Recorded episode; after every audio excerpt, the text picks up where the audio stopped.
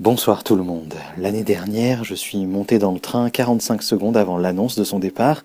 Cette année, je suis arrivé à la gare avec 10 minutes de retard sur l'heure du rendez-vous, mais c'était quand même une heure avant le départ du train, alors pas de stress, pas de rush du dernier moment, pas de suer dans la gare de Lyon, juste une valise de plus pour être mieux préparé encore, d'autant qu'il paraît qu'il va pleuvoir, et des discussions intenses sur les notes de frais. Parce que partir à Cannes, oui, mais payer ses déjeuners, ça, personne ici ne l'imagine, faut pas déconner.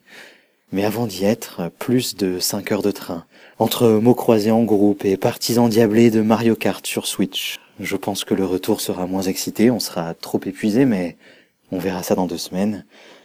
À Cannes, d'abord, la chaleur écrasante. Le soleil tape fort et il faut rouler ses valises jusqu'à l'appartement avant de rusher faire quelques courses, des bananes et des barres de céréales surtout, puis se rendre euh, au palais des festivals pour récupérer les badges de l'équipe.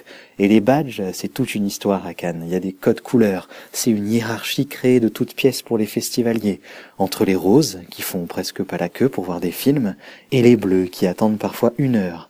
Ton badge, c'est ta valeur que tu portes autour du cou, ta petite médaille.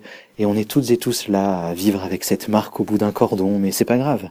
Il fait beau et tout le monde joue le jeu, même si, bien sûr, c'est quand même mieux de le jouer en rose plutôt qu'en bleu. Pas de grosse soirée ce soir, le festival commence demain officiellement. Le numéro un de notre quotidien est déjà prêt à la place.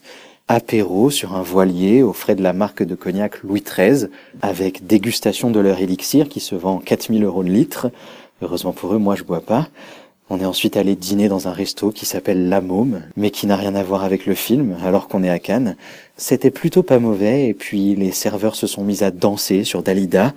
Le spectacle est partout à Cannes même entre deux bouchées de roquettes aux truffes. Ouais, je sais. Bonne nuit.